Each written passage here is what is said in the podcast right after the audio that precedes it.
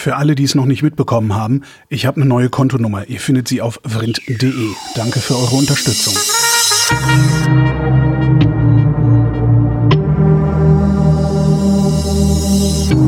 Wer redet, ist nicht tot. Willkommen beim Geschichtsunterricht mit Matthias von Hellfeld. Hallo Matthias. Sei gegrüßt. Thema heute: The Mad Germans, die verrückten Deutschen. Oder Made in Germany, wie du willst. Ah, ich dachte, oh, ja, jetzt, jetzt ist der Zauber weg. Ich dachte, es käme jetzt was ganz Spektakuläres, aber gut. Also ich finde es ehrlich gesagt schon relativ okay. spektakulär, was okay. da passiert. Also Mad Germanes oder Mad Germans, also ähm, verrückte Deutsche ja. oder Made in Germany, also gemacht in Deutschland, bezieht sich auf Männer und Frauen aus Mosambik, oh die Gott. Es wird jetzt, doch, jetzt äh, zu, doch abenteuerlich zu Vertragsarbeitern in die DDR gekommen sind, und zwar ah. aus Mosambik. Und ähm, das ist jetzt für uns zunächst einmal völlig äh, aberwitzig. Bei uns waren es die Gastarbeiter, die sogenannten, immer in Anführungsstrichen. Mhm. Äh, die wurden hierher geholt, damit sie hier arbeiten, Geld verdienen und wieder nach Hause gehen.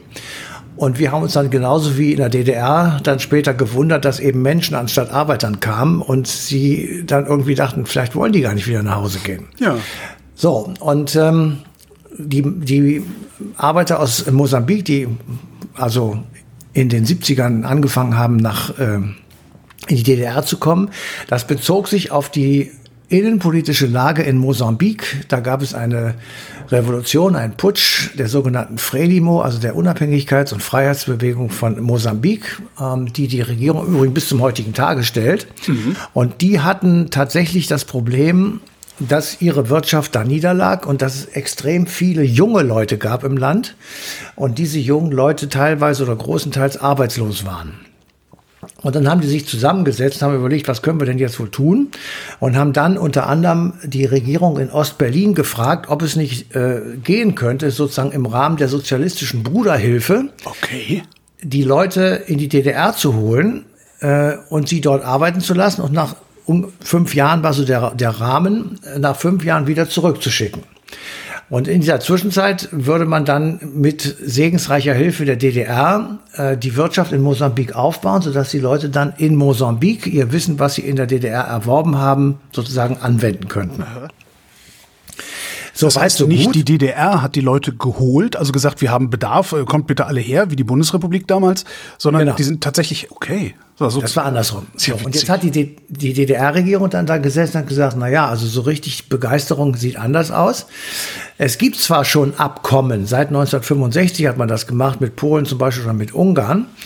Ähm, aber A waren das Nachbarstaaten im Ostblock, also sozusagen wirklich Brüder im Geiste und in der Waffe. Ja. Ähm, und aus Mosambik, da war man so ein bisschen vorsichtig.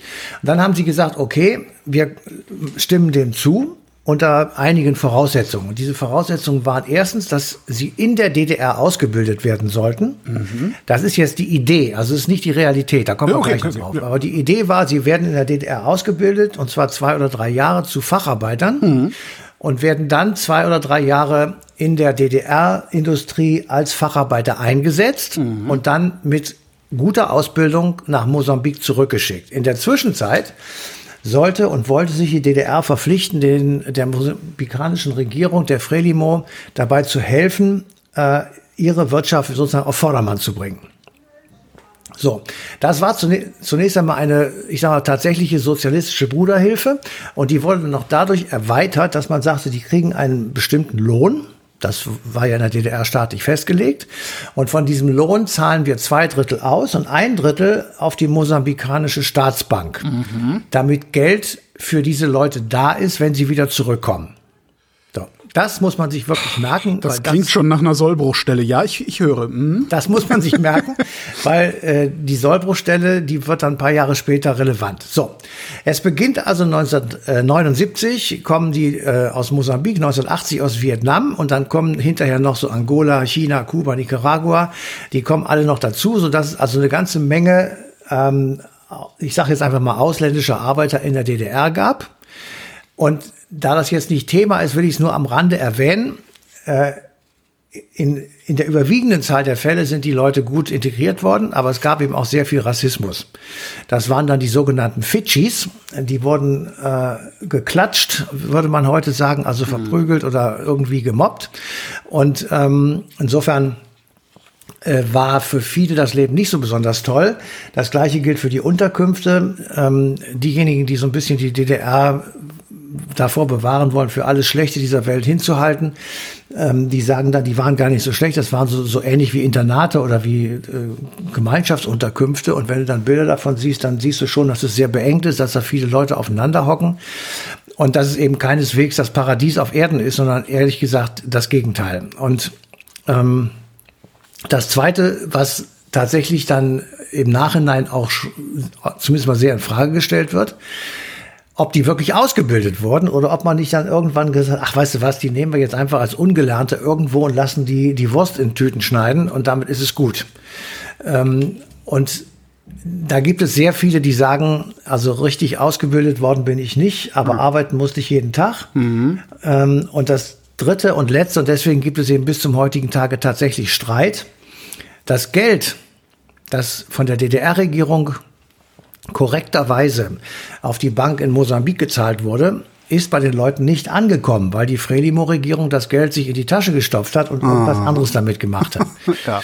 Dann hat es äh, das nächste Problem gegeben, dass ähm, die Wiedervereinigung ja nun irgendwann kam und innerhalb von einigen Monaten sämtliche Vertragsarbeiter aus der DDR ausgewiesen wurden bzw. nach Hause gebracht wurden. Die Bundesregierung hat dann auch noch Geld dazu getan.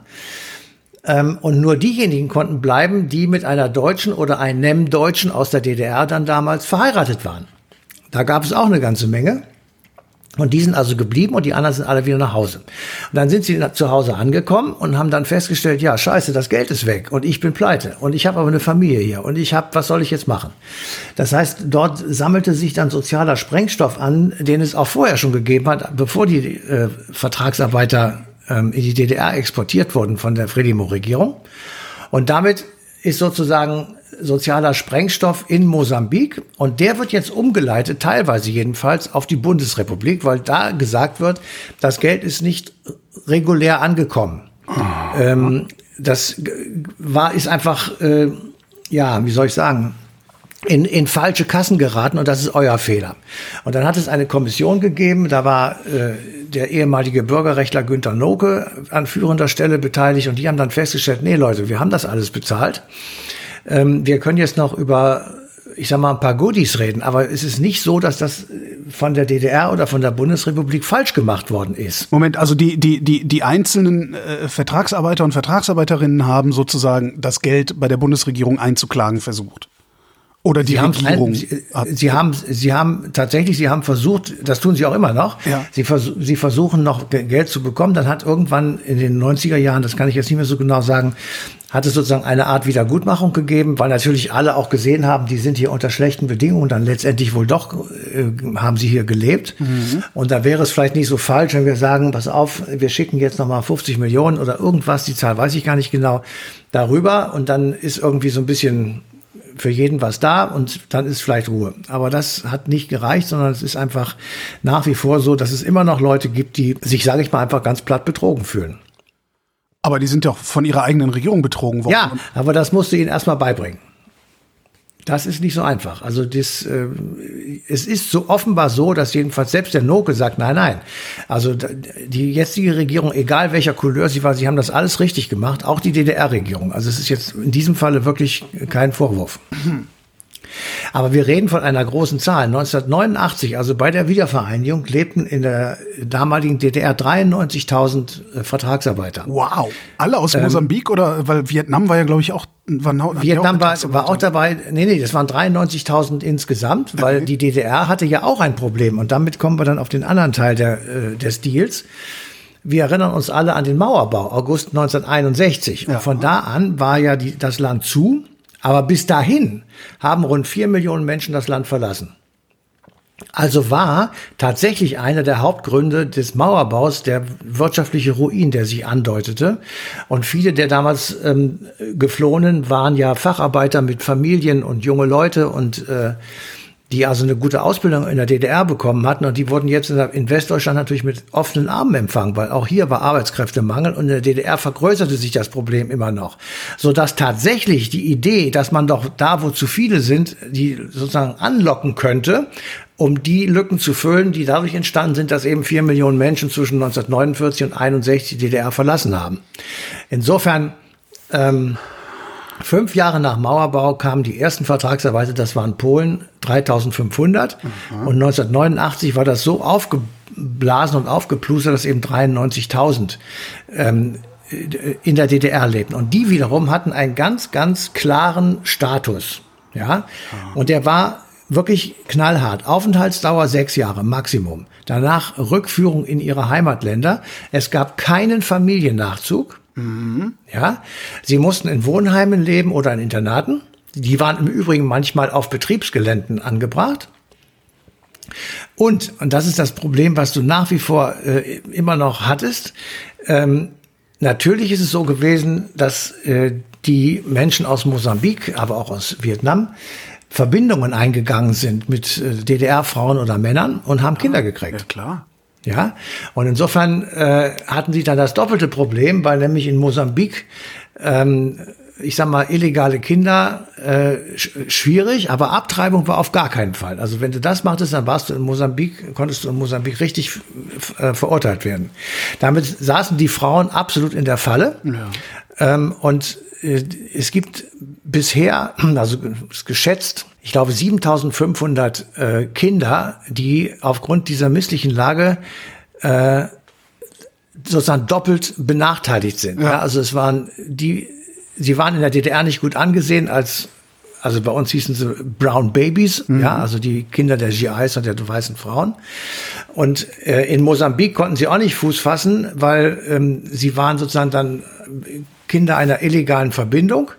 Ihre Mütter versuchten oder ihre Väter, je nachdem, wo sie waren, versuchten sich entweder hier oder dort zu etablieren, was eben ganz schwierig war. Und äh, deswegen sind die meisten von diesen insgesamt 7000, rund 7000 Kindern mit ihren Müttern allein nach Mosambik zurückgegangen. Und viele kennen ihre Väter bis heute nicht. Und das wiederum ähm, kann man sich ja vorstellen, du bist dann ähm, ich sag mal, du bist hin und her gerissen zwischen zwei Welten und das ist natürlich äh, das wunderbare Pflaster für Traumata. Ähm, sie haben ein lebenslanges Problem. Sie sind in einer anderen Welt geboren, nämlich in der DDR und werden nun in Mosambik groß. Und deswegen sind diejenigen, die das erleben und die sozusagen äh, daran beteiligt sind oder die das erleben müssen, äh, eine Mischung aus der Wortschöpfung Made in Germany. Mhm. Ja, tatsächlich und Mad Germans oder Mad Germans, also verrückte Deutsche weil sie in der DDR natürlich krass anders erzogen oder, oder anderes erlebt haben, als das Leben in Mosambik tatsächlich Klar, war. Ja. Und deswegen haben die Mosambikaner gesagt, die sind verrückt. Ja. ja. Und damit Was, stehst du da und äh, ja. Was ich das ist wieder so eine dieser Geschichten. Ich, das, ne, das ist dann so äh, die Wendezeit und da konnte man sich ja. ja. nicht um alle Probleme kümmern und irgendwer ist halt immer hinten übergefallen und den Ossis, denen ging es ja sowieso schon schlecht und so.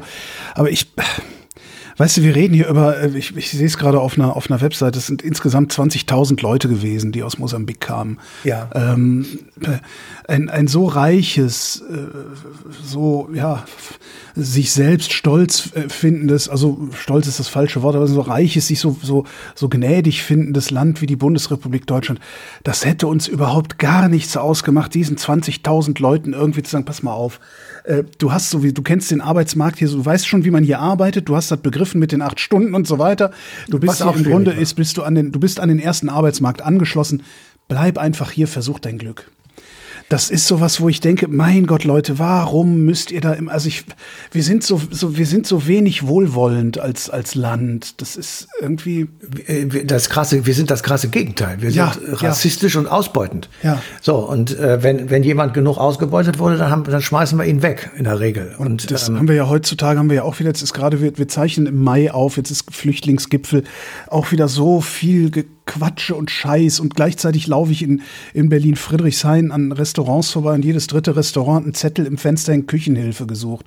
Ja, Wo ich mir jedes genau. Mal denke, ja, ich, also ich könnte mir, ich könnte mir vorstellen, dass so ein paar von den Leutchen, die hier auf dem Tempelhofer Feld äh, irgendwie äh, im, im Camp leben, sozusagen, froh wären, sie dürften arbeiten und könnten Küchenhilfe werden und würden damit vielleicht sich eine kleine Existenz aufbauen können. Ja, aber wir lassen die ja, das einfach nicht. Es ist, wir, wir jammern ja. über Fachkräftemangel an, am einen Ende und sind noch nicht mal bereit, irgendwie die, wie, wie nennt man das denn, die gering qualifizierten am anderen Ende irgendwie in Arbeit zu geben.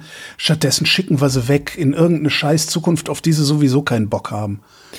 Das, das ist mir völlig schleierhaft, wie wir so werden konnten, wirklich. Wir waren immer schon so. Und ähm, ich glaube, ja, ja ich glaube, ja. wir waren immer schon so, weil wenn du dir mal überlegst, also mir fällt jetzt ohne, ohne weiteres Nachdenken äh, sowas wie die Kongo-Konferenz 1878 ein, ja, wo, wo die Deutschen in Form von Herrn Bismarck ähm, einfach sich mal sagen, okay, jetzt teilen wir mal Afrika auf. Ja.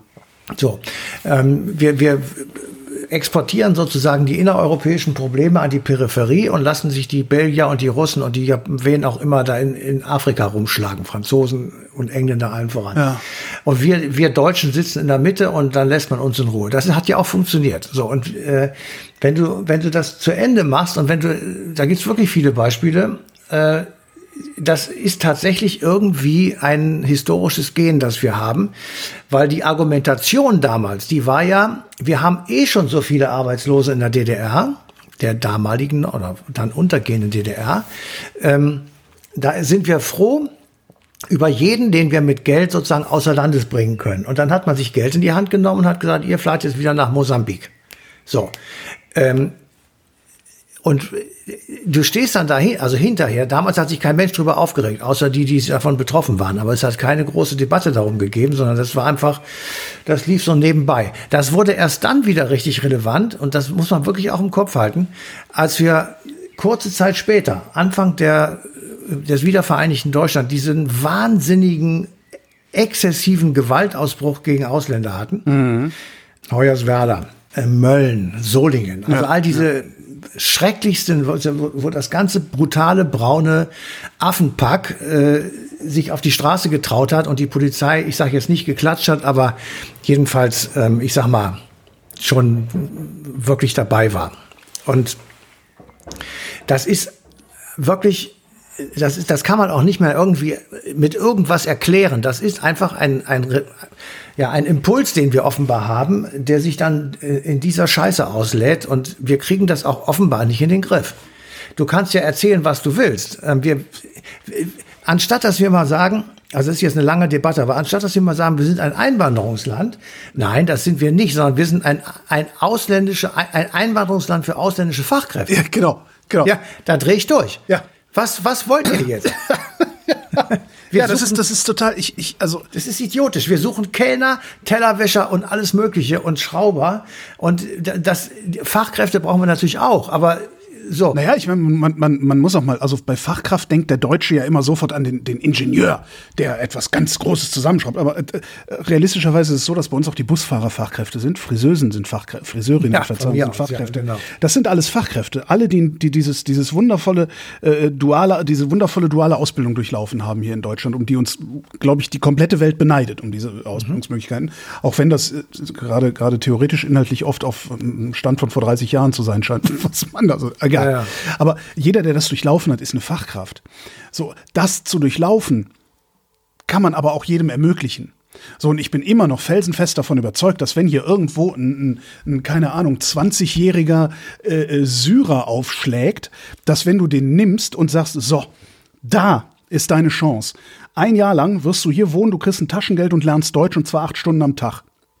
Wir gehen davon aus, dass du am Ende dieses Jahres so gut Deutsch kannst, dass du zumindest ja. auf einer niedrigen Qualifikationsstufe einen Ausbildungsberuf anfangen kannst. Ich glaube, das geht. Ich glaube, man kann so gut Deutsch lernen. Im Zweifelsfall kann er sowieso so gut Englisch, dass der Meister noch ein bisschen Englisch lernen muss, um sich mit seinem Gesellen oder seinem Azubi verständigen zu können. Ja, das wäre ja auch mal so rum eine ganz gute Idee. Eben. Und ich verstehe nicht, warum wir das nicht hinkriegen.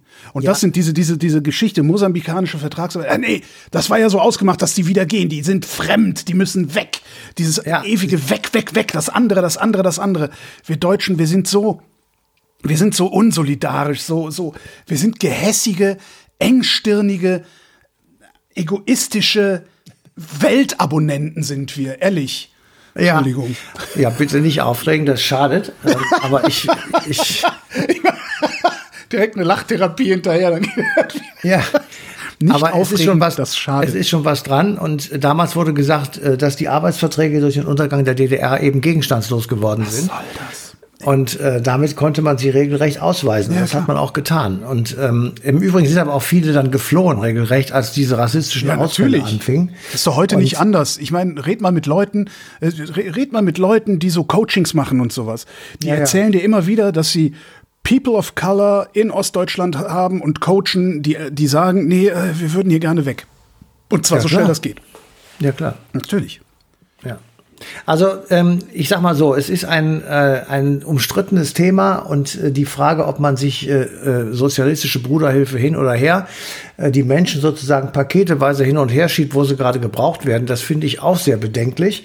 Auf der anderen Seite sollten wir ganz leise sein. Wir haben das ja mit den Italienern und den Griechen und den Jugoslawen und wer alles hier gekommen ist, äh, natürlich auch in ähnlicher Weise gemacht. Ja, ja, ja. Ähm, sie haben vielleicht hier ein bisschen besser Geld verdient und sind dann letztendlich doch mehr hier geblieben. Und mittlerweile sind sie auch in der dritten oder vierten Generation schon hier. Ja, und, und die kannst du gar nicht mehr unterscheiden. Und es hat immer noch nicht wirklich funktioniert. Ne? Ja, aber also. es gibt auch ganz viele, nein, nein, es gibt viele, die sind nicht integriert, aber es gibt auch ganz viele, da weißt du gar nicht, dass die türkischen Hintergrund haben. Ja, okay. Was weiß ich für einen. Also das gibt schon auch sehr viele, die sich hier total integriert haben. Und wenn du hier in Köln geboren wurdest, äh, das, das, ist dir das sowieso scheißegal, wer deine Eltern sind, weil du bist hier auf der Straße und da wirst du schon eingemeindet. Das geht relativ schnell. Ja. Und äh, ja, so, aber in München genauso. Und ja. da, das sind ja so Zentralen gewesen oder Zentren. Und insofern, äh, die haben hier keine Schwierigkeiten. Aber äh, es gibt halt tatsächlich sehr viele missliche Dinge und das Gejaude nach fehlenden Arbeitskräften, das geht mir auch unglaublich auf den Zeiger. Ja. Und ähm, das könnte man wirklich alleine, wenn du jetzt in die Flüchtlingsunterkünfte, die sogenannten, gehst, ja, und sagst ja. so, dann, das, dann hast, hast, du aber das Wesen, da hast du ja genau, dann hast, du, da, ja. dann hast du aber das nächste Problem, dann musst du denen eine Wohnung geben und wir, äh, wir, wir bauen keine Wohnung mehr. Das werden wir jetzt noch weniger tun, weil es so teuer geworden ist. Ja, aber selbst so. sowas kann man ja, auch das könnte man, weißt du, wir, ja. wir, wir behandeln lieber Menschen wie Scheiße, statt wir sagen statt dass wir sagen, so pass mal auf, wir haben jetzt hier ein Unterbringungsproblem, wir bauen jetzt so, keine Ahnung, äh, äh es gibt es auf dem Tempelhofer Feld, also auf dem Flughafen gibt es Tempo Homes heißen. Es ist im Grunde ein Containerdorf. Ja? Mhm. Natürlich ist das nicht schön. Natürlich will man vielleicht nicht, dass sich das verstetigt. Natürlich haben dann diese ganzen konservativen alten Drecksäcke irgendwie die Nissenhütten aus den 40er Jahren im Kopf. Ja? äh, aber aber äh, man kann das, man kann das, das ist ja schon mal ein Anfang. Ja, hier, wir bauen dir hier jetzt so ein Ding hin oder weiß ich nicht, wir bauen jetzt hier ein Containerdorf, machen daneben, schreiben wir ein Bauland aus oder sowas. Und jeder, der in dem Containerdorf wohnt und einen äh, Job am Bau lernt, der kann hinterher darf der da ein richtiges Haus bauen. Man, es gibt so viele kreative Möglichkeiten, dieses Problem anzugehen. Also es, es ist halt immer, wir, wir gucken halt immer nur, wie wir überhaupt irgendwas verhindern können. Ja? Das ist, nee, nee, nee, die Frage ist ja nicht, äh, nee, wir können, also, weil wir haben nicht genug Wohnung, darum können wir ihnen keine Arbeit geben. Das kann ja nicht sein. Die Frage muss ja lauten, wie können wir genügend Wohnraum schaffen, indem wir ihnen Arbeit geben oder sonst wie das kombinieren, diese beiden Probleme. Und die Möglichkeiten gibt es. Wir sind nur nicht bereit, sie zu machen, weil das würde ja dann irgendwie auch bedeuten, dass wir mal aus unseren, aus unseren eingeschlagenen Faden und eingetretenen Faden raus müssten. Und das kann der Deutsche so. ja besonders schlecht. Soll ich vielleicht jetzt einfach mal weiter mit der ja, Moderation bitte, machen? Und ich mich auf. Und das schadet, habe ich gelernt. Ich gelernt, das schadet. Genau, das schadet.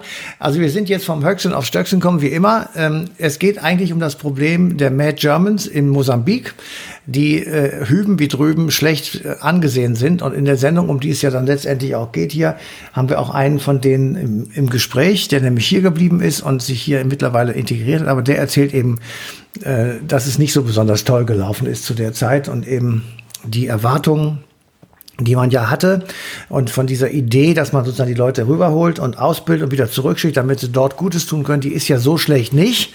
Ähm, aber davon ist offenbar nicht so wahnsinnig viel übrig geblieben. Matthias von Hellfeld, vielen Dank. Gerne. Und euch vielen Dank für die Aufmerksamkeit. Die passende Stunde, eine, was, die passende Stunde, eine Ausgabe History. Ich kann es noch nicht mal, noch nicht mal gut, gut schlecht sagen, kann ich. Die passende Ausgabe, eine Stunde History, läuft am 17. Juli, Juli, wie manche sagen, 2023 auf Deutschlandfunk Nova.